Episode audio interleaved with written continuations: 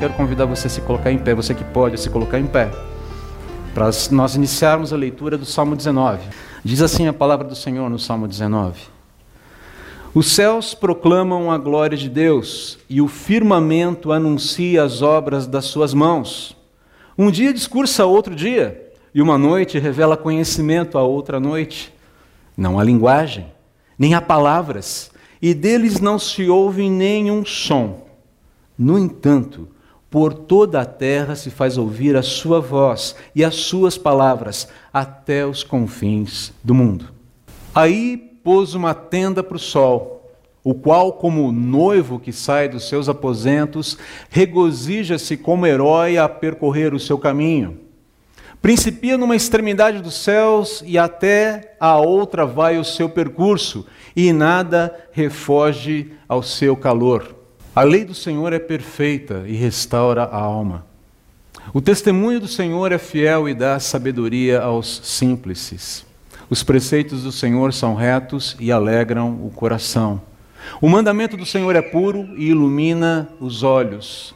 O temor do Senhor é límpido e permanece para sempre. Os juízos do Senhor são verdadeiros e todos igualmente justos. São mais desejáveis do que o ouro mais do que muito ouro depurado, e são mais doces do que o mel e o destilar dos favos. Além disso, por eles se admoesta o teu servo, em os guardar a grande recompensa. Quem há que possa discernir as próprias faltas? Ah, absolve-me das que me são ocultas. Também da soberba guarda o teu servo, que ela não me domine então serei irrepreensível e ficarei livre de grande transgressão. As palavras dos meus lábios e o meditar do meu coração sejam agradáveis na tua presença, Senhor, rocha minha e redentor meu. Podem se assentar. Recentemente eu assisti um, um canal de TV focado, voltado para artes, todo tipo de arte, inclusive as ruins, mas boas também, uh, um programa chamado Eu Te Dedico. Achei interessante a chamada, deixa eu dar uma olhadinha nisso aqui. Né? E a proposta do programa é muito interessante, se não genial, na minha opinião. Né? É, é retratar os sentimentos, as emoções, as conexões intelectuais entre duas pessoas a partir da dedicatória de um livro trocado entre elas em algum momento da história. Legal, né? Então eles pegam um livro, uma, com uma, uma dedicatória e, e, contam uma história entre essas duas pessoas, as conexões feitas entre essas duas pessoas.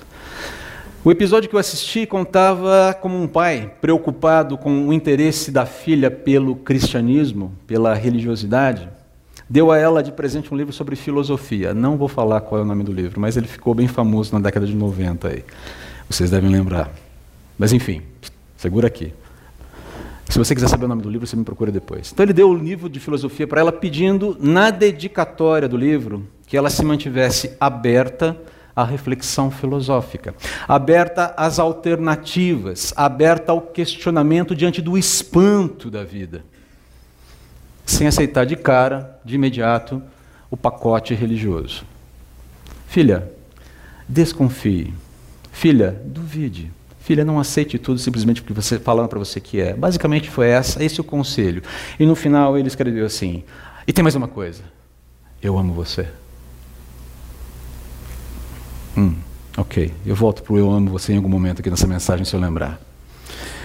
O livro dado por esse pai ah, afirma que a filosofia, o livro afirma que a filosofia teria redimido o pensamento humano do primitivismo mitológico, religioso, a partir da filosofia grega, que começou lá com Tales de Mileto, no sexto século antes de Cristo. É isso que o livro afirma. O, a, a, o primitivismo mitológico, religioso, foi literalmente jogado de lado quando a, quando a filosofia surgiu. Trata-se de um reducionismo aqui. Quem conhece um pouco de história, um pouco de teologia, um pouco de história da filosofia, história do pensamento cristão, sabe que esse sujeito está sendo reducionista, a coisa não é bem assim. Além disso, após 2.600 anos de múltiplas propostas, uma seguida da outra, às vezes umas batendo em outras, a filosofia sozinha, a filosofia sozinha, embora tenha tido alguns bons momentos, especialmente quando ela deu as mãos para a teologia e serviu a teologia, Embora ela tenha tido esses bons momentos, a filosofia sozinha, só ela, ela não dá conta, não deu conta e não dá conta de explicar a realidade, não dá conta de, explicar, de chegar à verdade, não dá conta de suprir o ser humano de esperança e significado. Não dá. Se você ligar a TV, se você ler o seu jornal de manhã, ou ouvir o seu jornal de manhã, à tarde, à noite, eu não sei, participar de uma reunião de pais e mestres na escola, se você der um passeio no seu shopping predileto, com certeza você vai perceber, você vai entender os efeitos do existencialismo, do niilismo, da desconstrução do conhecimento, do, da desconstrução de valores, da desconstrução da linguagem e da desconstrução e a desconstrução do significado das coisas. Isso está aí, a gente está vendo os efeitos disso a todo momento. E, gente, eu só voltei aqui, basicamente, resumidamente, 150 anos dentro da história da filosofia. Nietzsche, Sartre, se você quiser pular um pouquinho mais para a área do conhecimento, da teoria, da teoria do conhecimento, epistemologia, você vai lidar com caras como Michel Foucault, Jacques Derrida, Zygmunt Bauman, ah, mas André, quem são esses caras? Não importa. O ponto é que a, a, tudo que tá, a gente está vivendo hoje, de certa forma, foi proposto para eles em cima de outras propostas filosóficas anteriores. Ah, e tem o queridinho do momento, Yuval Noah Harari. Tem gente que está lendo o livro. E, e, tudo bem ler, tá bom? A gente precisa ler, a gente precisa entender o que esses caras estão promovendo. Aliás, o Harari é interessante porque ele não promove, ele não está promovendo um pensamento novo, inovador. Ele simplesmente está trabalhando a consequência das coisas. A, a coisa chegou no ponto e ele simplesmente, olha, ele amarrou os pontos e propôs, agora a moda do pensamento é essa. E está todo mundo achando, batendo palma, dizendo, uau, lindo. Não, ele simplesmente é, é, tem um pensamento mais consecutivo do que inovador. Mas, enfim, esse é um outro problema. O fato é que o descompasso moral e ético vivido no mundo não é uma ilusão. Ainda que números e estatísticas digam que tudo vai muito bem, aí obrigado. A, a gente percebe que há uma desarmonia, uma desagregação ético-moral no mundo. E a esperança que vai se tornando cada vez mais fugidia. Cada vez mais. Cadê? Cadê? Como é que a gente faz para chegar e pegar esse negócio? Agora, esclarecimento aqui. De fato, o motor da filosofia. Calma, eu vou chegar no Salmo 19 em algum momento, tá bom? Tem esperança. Ainda hoje a gente chega lá. O motor da filosofia é o espanto, é o assombro do homem diante da realidade que o cerca e consigo mesmo. Movendo esse homem, movendo esse ser ah, na busca pela verdade sobre a existência e sobre a sua própria existência. Esse é o motor da filosofia, o espanto. E como a gente chega lá, como a gente lida, ao olhar para a realidade, como é que eu consigo capturar o significado das coisas, se é que existe significado. E não há nada necessariamente errado aqui.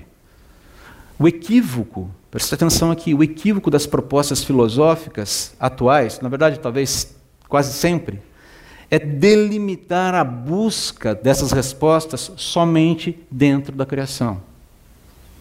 É quando eu busco as respostas dentro, eu me encapsulo dentro da realidade e digo, a resposta tem que estar aqui. Esse é o grande problema da filosofia. Esse é o grande problema dos modelos filosóficos, das propostas filosóficas. Se tem significado a existência, tem que estar aqui dentro do modelo, tem que estar aqui dentro dessa realidade criada. E é isso que esse pai está propondo para a filha. Busque respostas dentro do sistema, não fora dele. Abra-se para explicações outras que não tenham Deus como, como, como resposta, não tem um Deus na parada. E o que ele não percebeu é que no momento em que Deus sai de cena, até mesmo o eu te amo, com o qual ele fecha a dedicatória do livro dele para a filha, soa um pouquinho incoerente. Alguém aqui pode me definir o que é amor? Tirando Deus da equação? Será que ele consegue definir o que é amor? Será que ele consegue quantificar, humanamente falando, matematicamente falando, o amor que ele sente pela filha? Ou será que ele atribui o amor dele a simplesmente uma série de é, condições, pré-condições bioquímicas do corpo dele? Eu não sei. Mas eu acredito no amor dele. Eu só não sei se ele sabe o que significa amor de fato. Esse é um ponto para a gente entender aqui. Ah, o que é mais interessante aqui é que essa proposta do pai, essa proposta em torno da filosofia, ela se assemelha a uma escada de Penrose. Se você nunca ouviu falar, você deve ter visto no livro A Origem, Inception. É, é, uma, é um objeto impossível de existir, dada a sua incoerência. É uma escada que está sempre subindo ou sempre descendo, e por mais que você complete o circuito, você sempre para no mesmo lugar. Isso é uma ilusão de ótica, ok? Isso aqui não existe de fato. No próprio filme você vê a revelação da ilusão. Mas a proposta é essa: é algo que é, é, é, é, incoerente, é inconsistente, não pode existir no mundo real. Uma escada, quando sobe, sobe, quando desce, desce. Você não fica subindo e descendo e sempre parando no mesmo lugar. Isso é inconsistente, é incoerente. Mas essa é a proposta do uso da filosofia nos dias de hoje: é entrar numa escada de Penrose subindo ou descendo e sempre ficando no mesmo lugar. E chega uma hora que esse negócio deve virar, ficar meio desesperador. Quão diferente é o espanto que o rei Davi tem quando ele escreve o Salmo 19. Aquilo que eu estou chamando de o santo espanto. E não estou querendo fazer nenhum trocadilho com o Santo Espírito aqui, tá? O santo espanto de Davi. Trata-se de um santo espanto quando ele lida com a realidade. Davi não fica encurralado numa escada de Penrose enquanto ele admira e analisa o mundo criado. Muito pelo contrário, veja bem, ele está analisando, ele não está simplesmente sendo o poeta, o cara do coração aberto que escreve os primeiros sentimentos registrados. Não, não, não se trata disso. Ele está lidando com a realidade, está interagindo com a realidade, está vendo os céus de fato. Ele está olhando todo aquele cenário majestoso criado por Deus e está dialogando com os efeitos que essa admiração causa na sua vida. Quando ele chega no início do salmo, e nós não vamos ler novamente, nós lemos bastante os versículos 1 a 6 aqui, você percebe toda essa linguagem poética para dizer o quanto a criação comunica a grandeza de Deus. O que Davi está querendo deixar claro aqui é que a realidade criada por Deus denuncia fartamente, sistematicamente, poeticamente, maravilhosamente, dramaticamente, chega um pouquinho aqui, né? mas tu, essa realidade criada denuncia a existência de Deus, denuncia a existência de um Criador e denuncia a sua habilidade e poder criativos que são inigualáveis. O Criador existe e está além da sua criação. É a primeira detecção que você vê no Salmo. Davi está espantado, ele olha e fala: Deus existe. Muito diferente de outros momentos em que, para Salmo 14, se eu não me engano, que fala assim: diz o insensato em seu coração, não há Deus. E insensato não é a pessoa que não tem inteligência. Insensato é o sujeito que não tem senso, que não analisa os fatos profundamente, que não chega no, ao fundo das coisas. Ele simplesmente constrói a realidade de acordo com o seu querer. Não significa ser burro, significa ser simplesmente tolo ignorar aquilo que é essencial. O que Davi está falando assim, não dá para ignorar o fato de que Deus é real e está aqui, é visível. Não é à toa, não é por acaso que Paulo vai afirmar lá em Romanos capítulo 1 que todo homem é indesculpável diante de Deus, porque existem evidências de sobra sobre a sua existência e ninguém é neutro diante dessas evidências. Ninguém fica neutro diante disso. Lembra-se do que ele fala no capítulo 1, versículo 18 e, e, em diante? A ira de Deus se levanta contra todos aqueles que nem suprimir a verdade pela injustiça, pela impiedade. Aquilo que pode se conhecer de Deus, eles não conhecem, eles não reconhecem. Enfim, basicamente isso.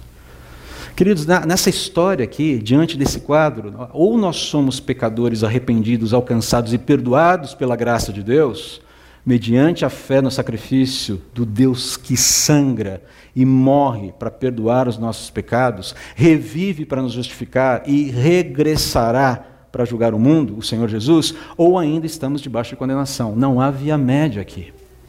Não há via média. É uma coisa ou outra.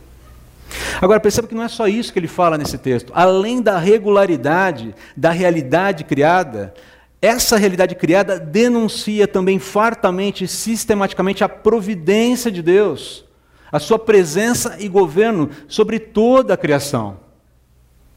Deus não só cria, mas Ele governa, Ele está presente, Ele cuida, Ele ampara, Ele sustenta. É, e Brumadinho, hein, André? Vamos lembrar que Brumadinho, com todo respeito aqui, com, toda, com todo o peso da tragédia, está dentro de um planeta que continua funcionando. O Sol nasceu hoje. A temperatura é assimilável. Apesar das chuvas torrenciais que têm caído, estamos todos vivos aqui. Ninguém teve que construir uma arca às pressas para sair tentando sobreviver. Hoje você levantou, você saiu, foi até a padaria, comprou o seu pão, voltou para casa, colocou a sua mesa, sua família comeu. Você acordou, você respira, o ar. Eu consigo encher os meus pulmões com ar, você consegue encher os seus pulmões com ar. Deus continua cuidando regularmente da sua criação. Paulo vai falar isso lá em Paulo vai falar sobre isso lá em Atos capítulo 14, Atos 17. Nós estamos sendo providos por um Deus que cuida, que ampara, que sustenta. E embora assim hajam muitas tragédias particulares, e embora assim haja muitas dificuldades familiares, uh, sociais, crises, Deus continua cuidando da sua criação. A sua criação continua nas suas mãos e ele não perdeu o controle dela. O mundo não está acontecendo a esmo. A criação não está largada. O Criador está presente. E o mais interessante aqui, é quando eu olho para esses dois textos, eu tremo. Porque a, Deus diz claramente, através dos autores bíblicos, o seguinte: os olhos do Senhor estão em toda parte, observando atentamente os maus e os bons. O Senhor Jesus, no Sermão do Monte, ele fala em determinado momento, no capítulo 5, o seguinte: Vocês ouviram o que foi dito, ame o seu próximo e odeie o seu inimigo. Mas eu lhes digo: amem os seus inimigos e orem por aqueles que o perseguem. Note onde ele vai chegar aqui. Note o que ele está oferecendo aqui. Amem os seus inimigos, e orem por aqueles que os perseguem, para que vocês venham a ser filhos de seu Pai que está nos céus. Ainda não entendi. Ok, vamos um pouquinho mais para frente. Porque Deus faz raiar, obrigado Dani, porque Deus faz raiar o seu sol sobre maus e bons e derrama chuva sobre justos e injustos. Deus continua sendo bom e continua sendo Deus, inclusive com quem lhe vira as costas.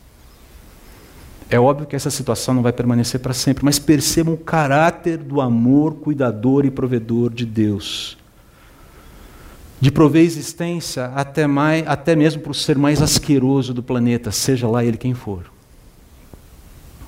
Para que haja possibilidade do quê? Arrependimento. Para que haja possibilidade, ou para que haja a impossibilidade, no final das contas, desse ser, no final da história, chegar para Deus e falar: escuta aqui, você está sendo injusto comigo. Falei, não, Nanina, não.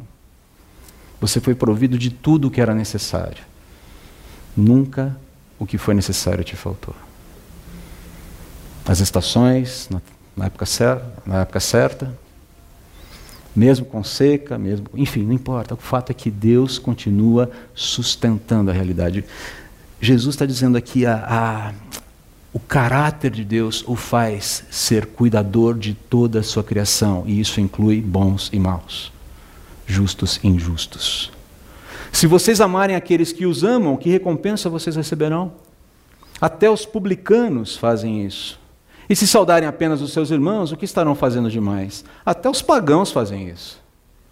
Portanto, sejam perfeitos como perfeito é o Pai Celestial de vocês. A ideia é ame, ame aquele que o Pai ama. Cuide daquele que o Pai cuida. Zele por aquele que o Pai zela. O que salta nas, a, a, aos olhos nas entrelinhas desses primeiros versículos aqui, queridos, tá? Ah, deixa eu só colocar aqui.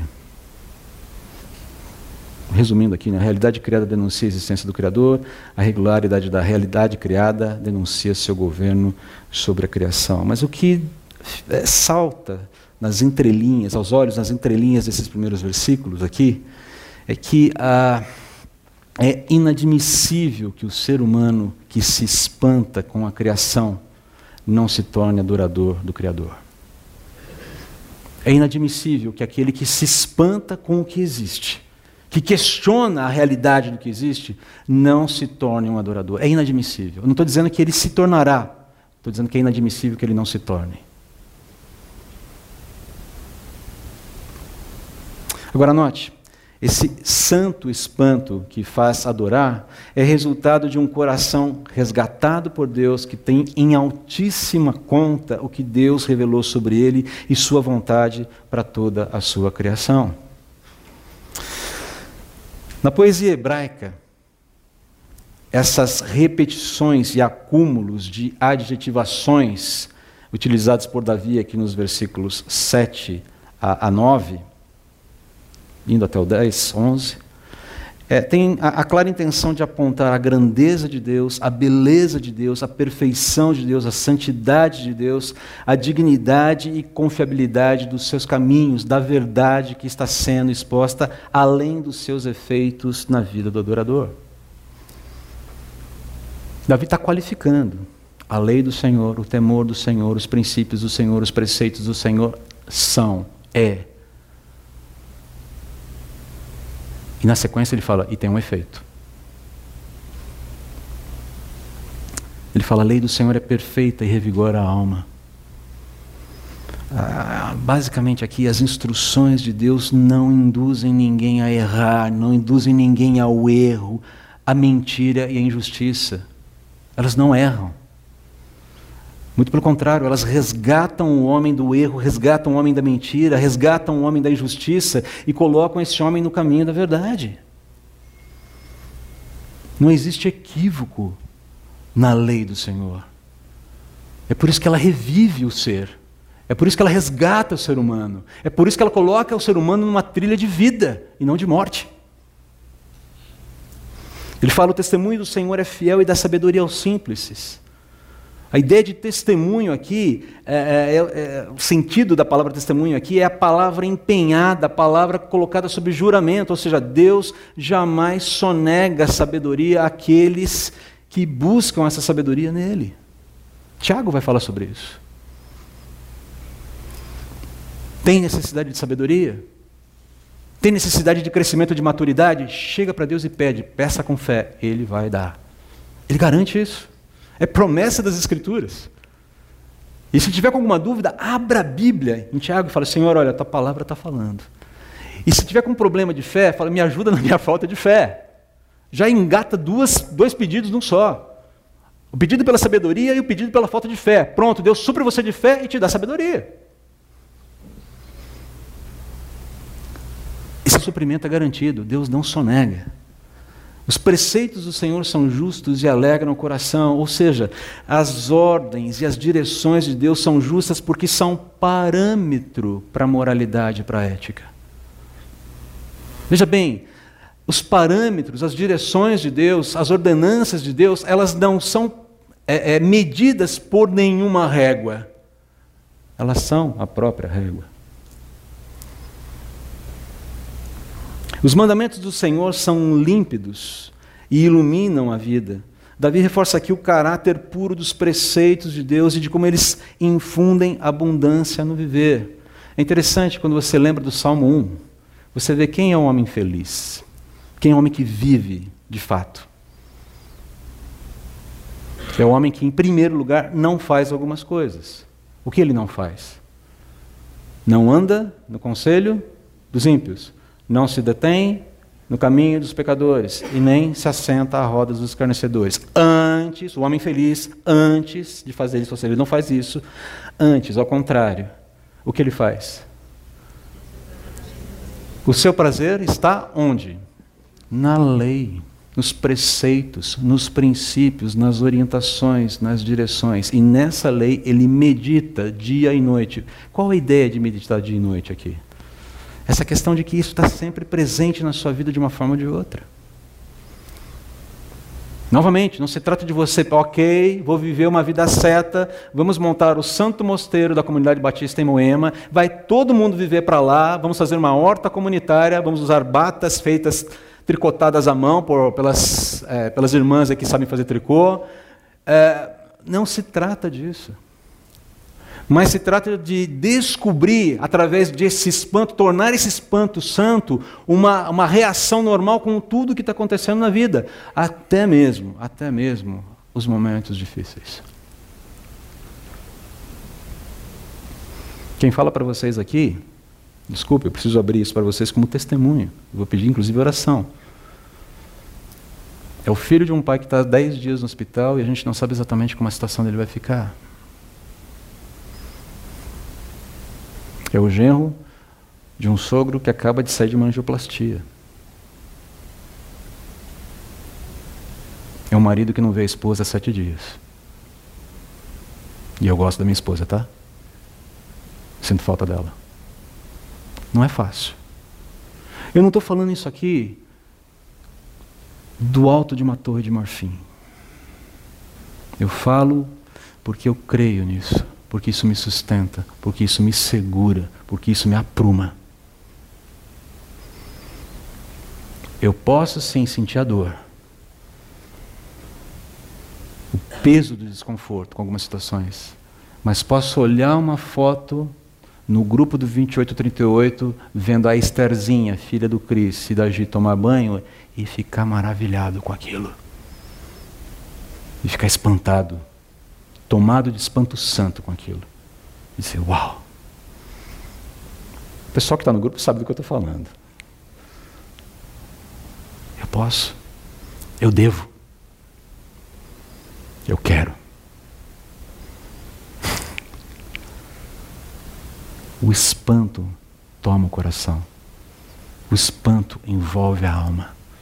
Mas tem que fazer da forma certa, porque senão a coisa complica. O temor do Senhor é puro e dura para sempre. A reverência a Deus nos guarda de pecar enquanto nosso coração é aproximado do coração dele. É a reverência, é, é essa aproximação com Deus que faz com que eu me preserve, com que eu diga não, isso não, porque isso ofende a quem eu amo. E vai me fazer um baita mal também. Mas não é porque simplesmente vai me fazer mal. Eu lembro, eu fico maluco quando eu lembro, na época que eu era adolescente, a, a, lista dos podes e não podes que a gente ouvia na igreja. O cristão não pode, o cristão pode, o cristão não pode. Da hora que você via as duas listas, pô, tem uma lista que está meio grande aqui, né? A ideia não é essa. Não se trata de poder ou não poder, se trata de escolhas, de decisões do coração. Eu vou ou não vou, por quê? Porque eu decido se ir ou não ir é melhor. Dado o temor, dado a minha reverência, dado a minha intimidade com Deus. Eu escolho ou não escolho entrar num determinado site da internet, por quê? Por reverência, por amor, por escolha. Eu decido não fazer um negócio sombrio, escuso, corrupto, por quê? Eu não decido maltratar a minha mulher, por quê? Eu não decido maltratar o meu pai hospitalizado, por quê? Eu decido cuidar por quê? Eu decido amparar por quê? Eu decido me abrir por quê? Eu decido, me, eu decido recuar por quê? Eu decido, com base no poder do Espírito de Deus que atua em mim. Não é lista de pode, não pode. É lista de devo, não devo. Essa é a lista.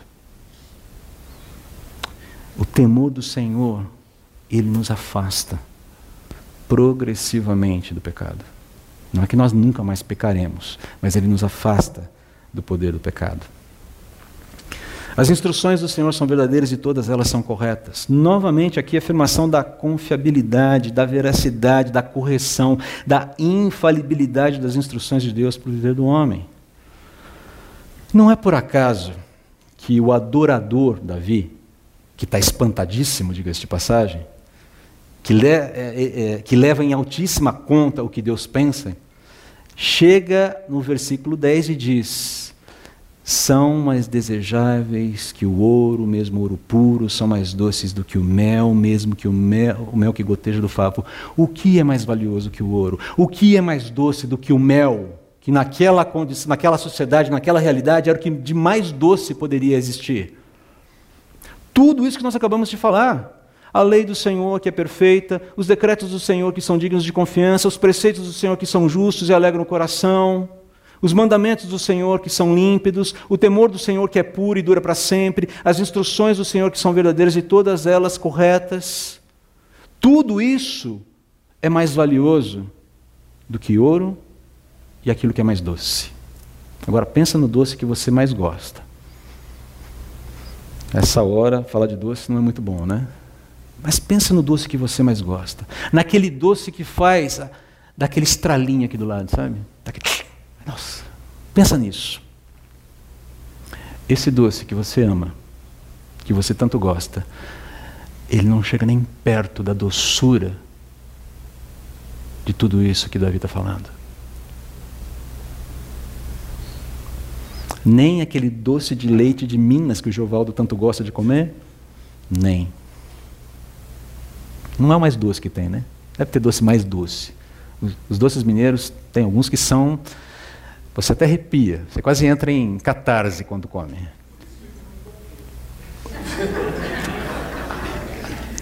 Agora eu entendi tudo. Percebe?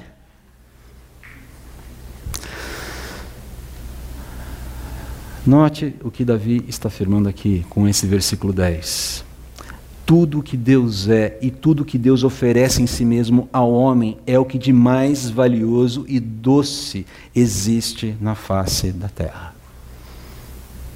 É isso que ele está dizendo, é isso que ele está afirmando aqui.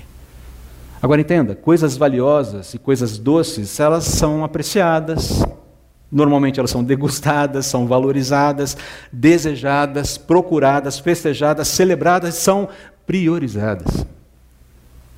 Nós gostamos de priorizar aquilo que é de valor. E nós gostamos de priorizar aquilo que é gostoso. É por isso que as crianças gostam tanto de comer sobremesa antes do almoço. Tem uma explicação. Não é justificativa. Ainda bem que não tem nenhuma criança aqui que fazer, vai fazer uso desse argumento na hora do almoço. Mas tem uma justificativa. Porque é gostoso. Que é delicioso. Porque satisfaz. Porque alimenta a minha alma. Manda um manjar branco com ameixas. Não sei quantos gostam disso, é um prato de. Sei a idade de novo, né? Manda um manjar branco. Nossa, come tudo. Filhinho, mais um pouquinho de arroz com feijão. Não, mãe, eu quero manjar. Eu quero chocolate. Percebe? Coisas valiosas e deliciosas são priorizadas.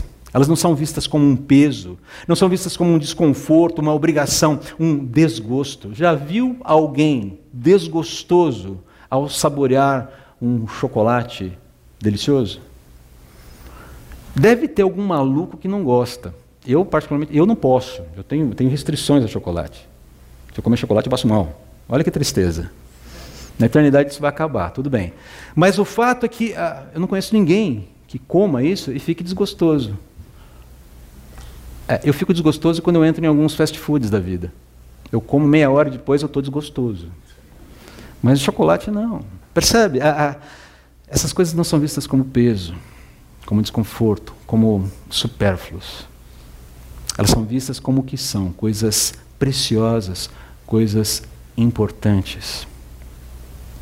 Queridos, Davi não deixa dúvidas aqui.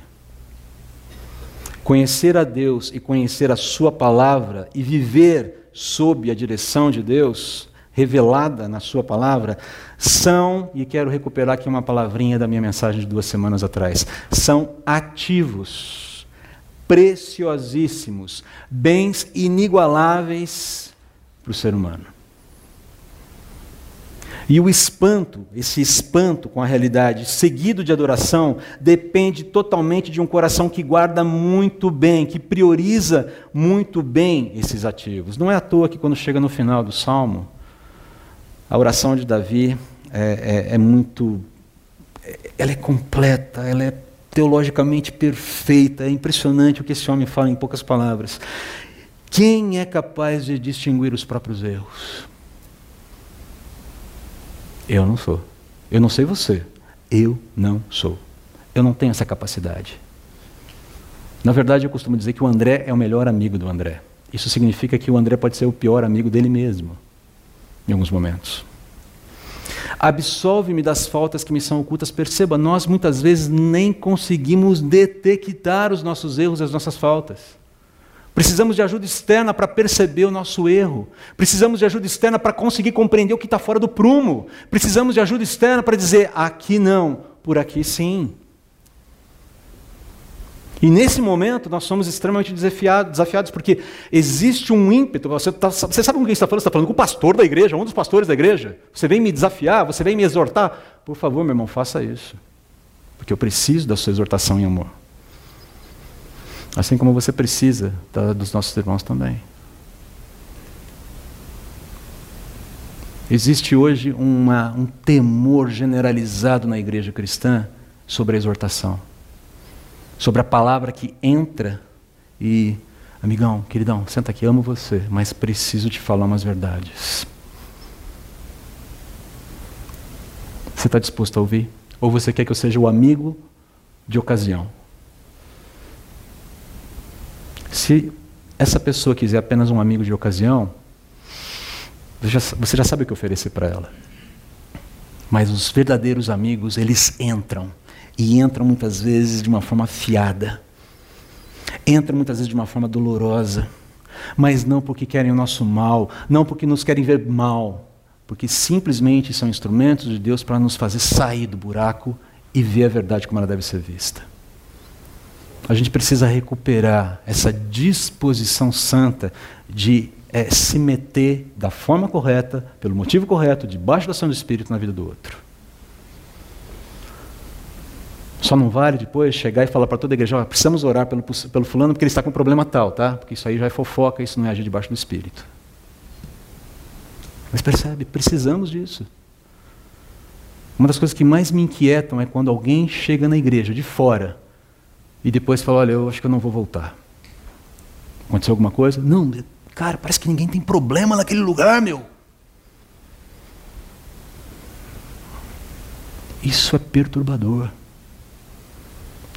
Porque se tem um lugar em que os problemas podem ser tratados, resolvidos, colocados na mesa da forma correta, é na igreja, no corpo de Cristo. De fato, não estou dizendo aqui porque nós devemos anunciar para todo mundo os problemas que temos. Não se trata disso. Mas se trata dessa liberdade que temos uns com os outros para abrir o coração e deixar que a palavra de Deus seja ministrada e faça os seus efeitos, cure, trate, é, ampare, é, é, é, renove, fortaleça, traga consolo. Não tenha medo de ser um instrumento nas mãos do Redentor. Não tenha medo de se abrir para instrumentos na mão do Redentor. Davi fala: livra teu servo dos pecados intencionais, não permitas que me controlem. Perceba que nós temos sim tendências a termos pecadinhos de estimação. Ou não? Temos. Ah, temos os nossos pecadinhos de estimação. São aquelas coisas das quais nós não queremos abrir mão de forma alguma porque elas nos trazem alguma espécie de prazer e senso de realização, mas elas estão, no mínimo, no mínimo, comunicando alguma coisa muito mal a nosso respeito. Se não, se não estamos fazendo alguma coisa má, pelo menos estamos trabalhando para fazer alguma coisa errada. Queridos, nós somos especialistas em analgesia. Nós queremos aliviar os sofrimentos assim, me dá aí um Dramin, me dá aí um. Enfim, me dá aí o que tem de. que eu quero tirar a dor. E muitas vezes o que Deus quer com a dor é justamente chamar nossa atenção e dizer: vamos dialogar. A dor é o veículo. A dor é um instrumento. E quando você analgesia a dor, você mata a conversa. John Piper tem uma frase que me impacta muito: Não desperdice a sua tragédia. Abrace-a. Abrace-a. E creia que aquele que é maior que os nossos problemas vai abraçar você também, enquanto você o abraça. Ele não nega fogo. A gente nega. Deus não. Como disseram aí, acho que foi o Caio, a gente é pica-fumo. Ou a palavra que eu gosto do meu querido amigo Gilmar, a gente é patife. Né, Gilmar? A gente é patife. Deus não. Deus não. E aí ele encerra essa, esse salmo maravilhoso com, a seguinte, com o seguinte pedido, com o seguinte propósito: que as palavras da minha boca e a meditação do meu coração sejam agradáveis a ti, Senhor, minha rocha e meu redentor. Quando a gente fala de palavras, a gente fala de, a gente está falando de expressão daquilo que está no coração. A gente está falando do viver, a gente está falando de executar a vida no dia a dia. Em todas as áreas, em todas as decisões, em todos os relacionamentos. É, palavras da boca não é só falar, é viver. É essa a ideia aqui. É esse o projeto que Davi tem. Agora perceba, que as palavras da minha boca e meditação do meu coração sejam agradáveis a ti, Senhor, minha rocha e meu redentor. Aquele no qual eu fui colocado, estou firme. Lembra agora do Salmo 40. Esperei confiantemente no Senhor, e ele se inclinou para mim e me ouviu quando clamei por socorro. Tirou-me de um tremedal de, de lama e firmou os meus pés sobre a rocha. E colocou nos meus lábios uma nova canção. Esse é o salmo da minha conversão. Tinha 10 anos. Lembra desse salmo agora? Rocha minha, redentor meu, que as minhas palavras, que meu viver sejam agradáveis a ti. O espanto santo que gera um adorador, e esse adorador tem esse espanto santo porque se nutre da palavra. Essa, esse é o resumo do Salmo 19. Pergunta aqui, gente. Você é um adorador ou apenas uma pessoa que está espantada, assustada? Quem é o adorador? O adorador é um ser resgatado, é uma pessoa arrependida, é uma pessoa perdoada, alguém firmado na rocha, como a gente acabou de ver, não em si mesmo, é alguém que precisa de ajuda para discernir a sua condição, como a gente viu agora há pouco, ver os seus erros. Está aberto a isso. É alguém que se declara necessitado da ajuda de Deus diante do espanto santo com a grandeza de Deus. É alguém que reverencia profundamente a Deus, mas não fica assustado com Ele, porque desfruta da intimidade dele. É alguém que reconhece a majestade, o governo, o poder de Deus ao mesmo tempo que o chama de pai. Paizinho, paizinho querido. E não, fica, não vale ficar falando assim, eu sou filho do pai, tá? Não é por aí. Mas pode falar, paizinho, papai, do fundo do coração, do fundo da alma, encher a boca e se derramar ali na presença dele. Esse é o adorador, é aquele que reage corretamente ao espanto. Você é um adorador ou é apenas uma pessoa assustada? Caso você seja uma pessoa assustada, porque ainda não conhece o Criador, eu quero te fazer uma proposta. Opa, deixa eu só voltar aqui. Pulou um slide.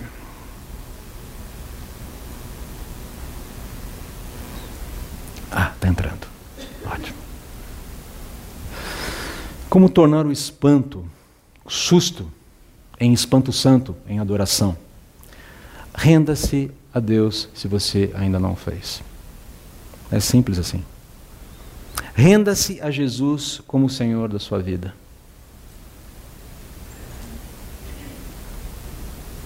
Faça isso agora. A oração é simples. É, basta ser sincera E você não precisa orar do jeito que eu coloquei aqui, mas é só, é só para você entender o que precisa ser falado para que você se torne alguém que tem intimidade com o Criador e que passa a ver a realidade sem susto, mas com espanto santo. Jesus, creio que tu és o Deus vivo que encarnou para morrer em meu lugar e pagar pelos meus pecados, ressuscitou para me declarar justo diante do Pai.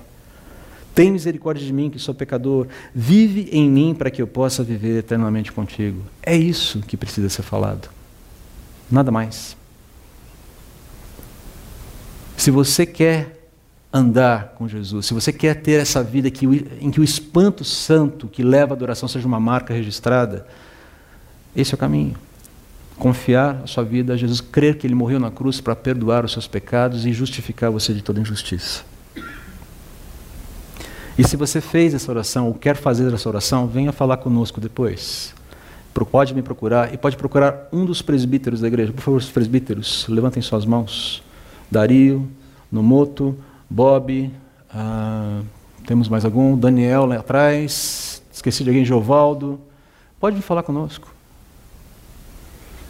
Vamos conversar. Queremos ajudar você, encaminhar você nos próximos passos, nos primeiros passos da vida cristã. Mas não deixe de fazer isso hoje. Satanás tem uma tática interessante. Quando ele quer afastar alguém de Deus e a pessoa está realmente balançada, ele fala: isso é muito importante para você pensar agora. Faça o seguinte: vai almoçar. Coma aquela costela maravilhosa. Depois pegue, depois coma o queijo com o doce mineiro. Vá para casa, tire uma soneca de pelo menos umas quatro ou cinco horas. Quando chegar lá no final do programa da noite, você vai falar, você vai pensar um pouquinho sobre isso. Sabe o que vai acontecer? depois da soneca, ou na verdade antes da soneca, ainda pensando em como a sobremesa estava boa, você simplesmente já esqueceu do assunto. Renda-se a Jesus hoje, agora. E o segundo aqui, segundo, a segunda sugestão. Se o caso for restaurar a adoração diante do espanto, você que já é um cristão, Talvez, talvez você esteja lidando com a, a, falta desse espanto santo que te leva a adorar. A vida se tornou um tanto quanto maçante. Parece que Deus está longe lá no céu sem se preocupar com você. A solução é bem simples. Decida agora também. Hoje não, agora, antes do almoço. Aqui, aqui dentro fazer do conhecimento do Deus da palavra e da palavra de Deus os ativos mais valiosos do seu coração. É simples assim. Mais valioso que o ouro, mais doce que o mel. Faça do conhecimento de Deus e da Sua palavra os ativos mais valiosos do seu coração. E para não ficar sem uma dica de como começar, eu vou sugerir aqui alguns passos. E a gente vai terminar. Comece lendo o Salmo 119. Sugestão dada para o meu amigo Guilherme esses dias, e ele está fazendo direitinho. Oito versículos por dia, durante 22 dias. Começa hoje, tá? Na hora do almoço. Reúne a família em torno da mesa e leiam oito versículos, os primeiros oito versículos do Salmo 119.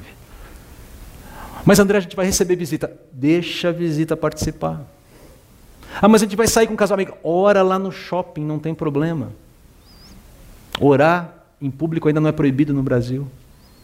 Mas eu não tenho Bíblia. Pega o celular. Faça isso hoje. Faça isso em família. Mas vai ser meio antinatural. Não tem problema. Nenhum maratonista corre 42 quilômetros logo no primeiro passo. Ou começou correndo 42 quilômetros. Tem gente que corre maratona que quase infartou quando correu seus primeiros 100 metros. Comece, vai ser antinatural, vai ser meio esquisito, vai ser meio forçado, vai ser meio. Não tem problema, com o tempo a naturalidade vem. Mas faça isso. 22 dias. Salmo 119, oito versículos por dia. Aproveite os momentos em família. Faça isso e depois a gente conversa sobre os efeitos interessantes que isso está tendo na sua vida e na vida da sua família. Depois dos 22 dias, Provérbios. 31 dias lendo um capítulo por dia de Provérbios. Já temos 53 dias de atividade em torno da palavra de Deus, lendo a sua escritura. Alguém já disse que um bom hábito é formado depois de 60 dias de prática. Aí a gente vai pensar em alguma coisa para os sete que estão faltando aí para você. E a última proposta é: participe da escola bíblica. Porque a gente está procurando dar subsídios para você, para você conhecer a Deus e a Sua palavra e se relacionar com Ele. São propostas, são sugestões. Mas já pensou no impacto que isso pode causar na sua vida, na vida da sua família, na vida do seu PG, quando a pauta naturalmente for a palavra de Deus? Rapaz, estava lendo o Salmo 119 essa semana, veio uma coisa aqui que. Para para pensar. A igreja toda reunida em torno de uma única pauta. Sem forçação de barra. É só uma sugestão. Você tem que decidir. Agora. Hoje. Se você será nutrido pelo espanto santo ou se você vai viver assustado. O que decide você? Pelo espanto santo que te leva a adorar, que te leva a reconhecer o Deus provedor de todas as coisas, ou pelo susto? Eu gostaria de conversar com aquele pai que mandou aquele livro para aquela filha e perguntar se ele também estaria disposto a analisar a se abrir para outra possibilidade que não a filosofia simplesmente.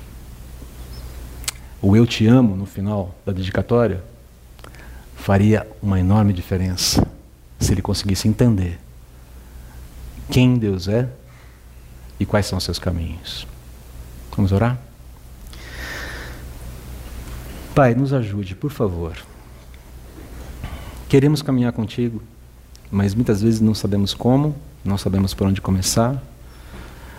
E às vezes estamos muito presos a não ao espanto santo, mas ao susto, ao medo, à crise, às situações que nos, nos inquietam. Eu clamo, Senhor, que por favor venha se revelar a cada um dos teus filhos aqui e ajudá-los a colocar em prática esse exercício que nos aproxima de Ti. Que o Senhor mesmo sustente esse exercício, que o Senhor mesmo infunda fé, coragem, perseverança.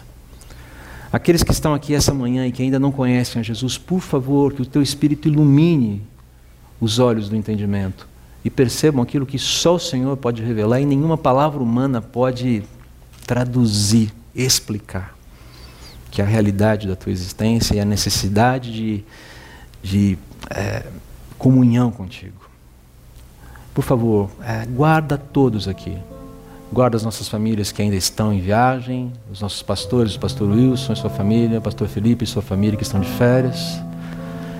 E que esse ano, Pai, seja um ano marcante nas nossas vidas, justamente porque nós decidimos, com a tua ajuda, debaixo da tua direção e capacitação, não ficarmos não nos contentarmos com o susto, não nos contentarmos com o assombro que não é santo, porque decidimos nos espantar com o Senhor e te adorar, porque conhecemos, porque andamos, porque vivemos em Ti e para Ti. Nos ajude nisso, por favor, em nome de Jesus. Amém.